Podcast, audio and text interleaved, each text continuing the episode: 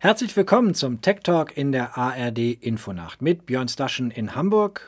Und ich bin Markus Schuler in San Francisco. Die wichtigsten Tech-Themen in zehn Minuten heute unter anderem mit die Kryptowährung Dogecoin im Höhenflug und ein neuer Mann für die Amazon-Spitze. Außerdem nach dem Putsch. Militär in Myanmar schaltet das Internet ab und nach dem Sturm, wo sich die Gewalttäter vom Kapitol verabredet haben. Björn, lass uns starten mit einem Blick auf eine Kryptowährung, die im Jahr 2013 eigentlich nur als Witz gestartet war. Der Dogecoin, nicht Dogecoin ausgesprochen, sondern der Dogecoin legt in diesen Tagen einen rasanten Höhenflug Ausflug hin und er wird zum Spekulationsobjekt. Fernsehsender wie hier CNBC berichten über den Höhenflug des Dogecoin zwischen verwundert und fasziniert. Auf YouTube überschlagen sich die zum Teil selbsternannten Krypto-Experten mit ihren Analysen. Dogecoin, Markus, ist die Kryptowährung der Stunde. Aber, fragen sich manche, was steckt dahinter? Billy Marcus, ein Softwareentwickler, hat den Dogecoin erfunden, gestartet. Ursprünglich nannte er diese Währung Bells nach der Währung im Spiel Animal Crossings. Es war eigentlich als reiner Witz gedacht, eine Parodie auf den Bitcoin. Und selbst der Name Markus ist ja ein, eine Mischung aus Internet-Memes. Das Wappentier des Dogecoin ist ein Hund, genauer ein Shiba Inu-Hund, eine japanische Hunderasse, mit der ein anderer Internet-Meme begann. Dieser Meme besteht aus hübschem Hundebild und englischer Sprache möglichst falsch wiedergegeben. Diese Kryptowährung also ist derzeit auf dem Weg nach oben. Anfang Januar war der Dogecoin noch einen halben US-Cent wert. Ende Januar dann schon 8 US-Cent, also 16 mal so viel. Und verantwortlich dafür ist auch unser Freund Elon Musk. Der hat nämlich Markus mehrfach über den Dogecoin getwittert. Zuerst mit einem veränderten Vogue-Cover, aber das sollte nicht der einzige Tweet von ihm bleiben. Weitere folgten. Außerdem wurde eifrig in einem Reddit-Forum über den Dogecoin diskutiert. Unter anderem auch in dem bekannten Kanal Wall Street Bets. In diesem Kanal hatten sich Kleinanleger in der Vergangenheit ja verabredet, unter anderem um die Aktien von GameStop in ungeahnte Höhen zu katapultieren. Und nun sind auch einige der Wall Street Bets Schreiber unter denen, die den Dogecoin in die Höhe schieben. Und es gibt da einige, die den Dogecoin, wie gesagt, jetzt bei rund 8 Cent, bei einem Dollar sehen. Das ist schon ein ganz schöner Anstieg, den die sich da vorgenommen haben. Aber auch diese Entwicklungen zeigen wieder mal, Markus, dass Absprachen in sozialen Medien große Einflüsse auf Kurse und damit auf die Wirtschaft haben können. Und viele derjenigen, die hier mitspielen, sind eben nicht reiche Menschen wie Elon Musk, sondern Kleinstanleger, die viel Geld in ein sehr riskantes Geschäft investieren. Für Elon Musk dagegen ist äh, das nicht viel mehr als ein Spielchen. Und er heizt die Spekulationsblase weiter an. Der US-amerikanische Ökonom Peter Schiff twittert entsprechend, Elon Musk sei zwar ein Bitcoin-Fan, aber etwas zu spät in diese Währung eingestiegen und das sei möglicherweise der Grund dafür, dass er jetzt die Party beim Dogecoin starte nach dem Motto früh rein, früh wieder raus, Gewinne mitnehmen, Schneeballsystem, die anderen verlieren. Neues Thema, Björn. Amazon bekommt einen neuen Chef. Gründer Jeff Bezos hat angekündigt, dass er die Geschäfte im dritten Quartal, also im Herbst, abgeben will an Andy Jassy. Der ist äh, der Chef der Cloud-Sparte der Amazon Web Services AWS. Andy Jassy ist kein Computer-Nerd, Markus, sondern ein BWLer. Er kam 1997 direkt von der Harvard Business School zu Amazon nach Seattle. Seit vielen Jahren wird Jassy als Kronprinz gehandelt bei Amazon. Kein Wunder. Sein Geschäftsbereich, die Cloud, wirft mittlerweile mit Abstand die höchsten Gewinne ab, die Hälfte des operativen Gewinns bei Amazon.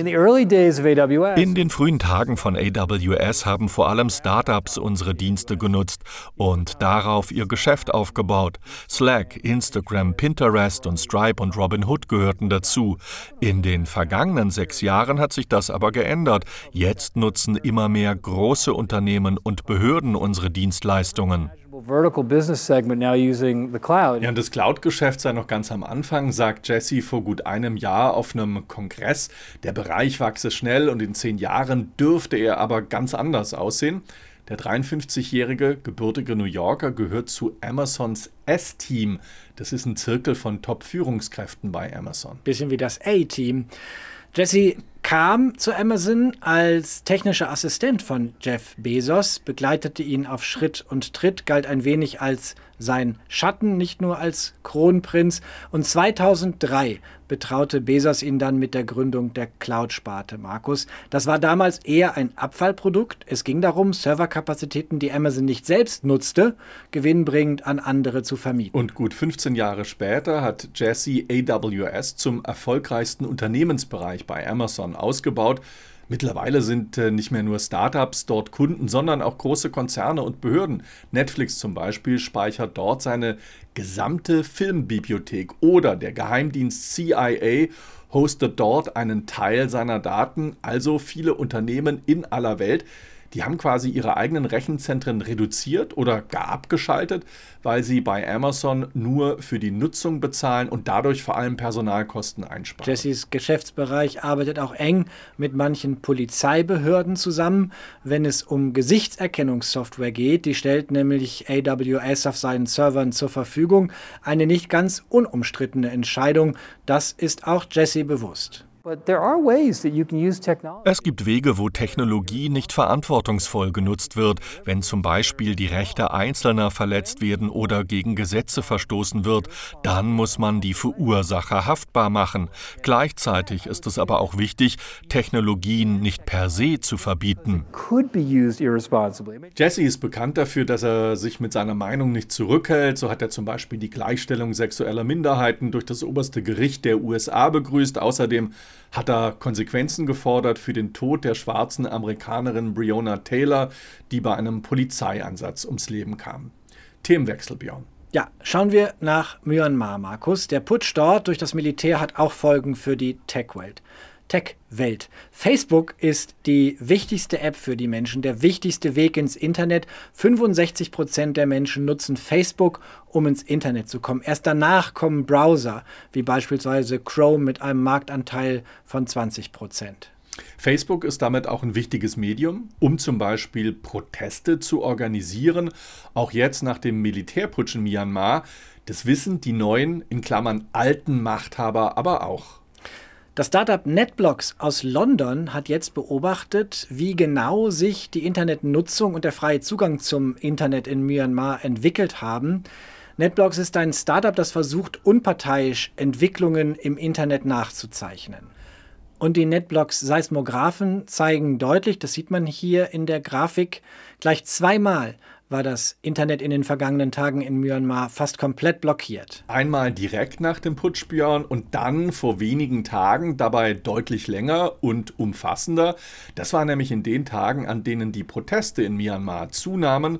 Mittlerweile sind viele Seiten wieder erreichbar, aber soziale Netzwerke, allen voran Facebook, noch immer nur sehr eingeschränkt erreichbar. Themenwechsel, Markus, aber nur ein sehr kleiner. Noch ein Staat, der soziale Plattformen abschaltet, nämlich China. China hat gerade die Audio-Debatten-App Clubhouse abgeschaltet. Die war dort in China für einige Tage frei, unzensiert nutzbar. Und es gab einige interessante Diskussionen, berichten Nutzer beispielsweise über die Unabhängigkeit Taiwans oder über die Unterdrückung der Uiguren. Schluss damit, China hat den Stecker gezogen bei Clubhouse im Land. Noch immer, Björn, beschäftigt die Amerikaner hier die Gewalt im Parlamentsgebäude am 6. Januar. Jetzt liegen immer mehr Daten vor und die belegen ziemlich eindeutig, dass der Mob damals vor allem Facebook genutzt hat, um sich zu verabreden und die Erstürmung zu dokumentieren. Dass die Absprachen vor allem bei Facebook liefen, das geht jetzt aus der Anklageschrift gegen 223 Personen hervor, die den Medien vorliegt. Erst mit deutlichem Abstand tauchen Referenzen zu YouTube und Instagram auf und erst an vierter Stelle dieser Rangfolge folgt das rechte Netzwerk Parler. Markus Parler ist ja seit den Ereignissen vom Netz. CEO John Matz musste seinen Hut nehmen. Aber die Rolle von Facebook, über die ist bisher gar nicht so viel geschrieben worden. Facebook hat die Daten von Randalierern einschließlich ihrer privaten Nachrichten gespeichert, damit sie den Strafverfolgungsbehörden übergeben werden können. Facebook ist nicht das einzige Unternehmen, das den Behörden hilft, Informationen über Verdächtige zu sammeln. Andere Plattformen, andere Technologieunternehmen machen auch mit, von Apple über Google bis hin sogar zu Parler die haben alle ebenfalls Nutzerdaten zur Verfügung gestellt. Neues Thema, Björn. Seit Wochen gibt es das Gerücht, dass Apple und der südkoreanische Autobauer Hyundai gemeinsame Sache machen. Angeblich, so meldeten zumindest vergangene Woche mehrere US-Medien übereinstimmend, wollen die beiden zusammen ein Auto bauen. Offenbar aber, Markus, scheint das nicht mehr der Fall zu sein. Die Verhandlungen über ein Joint Venture sollen bereits vor Wochen ins Stocken geraten sein. Man führe derzeit keine Gespräche mit Apple, Teil teilt Hyundai mit. Den Berichten zufolge war Apple offenbar bereit, umgerechnet rund 3 Milliarden Euro in die Produktion eines Apple-Autos zu stecken.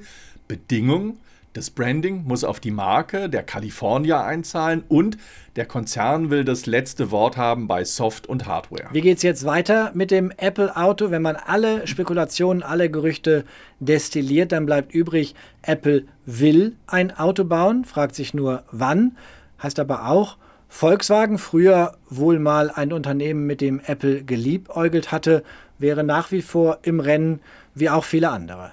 In Bayern sagt man dazu, schauen wir mal. Das war der Tech Talk in dieser Woche. Uns gibt es als Podcast auf den üblichen Vertriebskanälen, im YouTube-Kanal der Tagesschau und natürlich in unserer heißgeliebten ARD-Mediathek. Bis nächste Woche. Tschüss. Ade.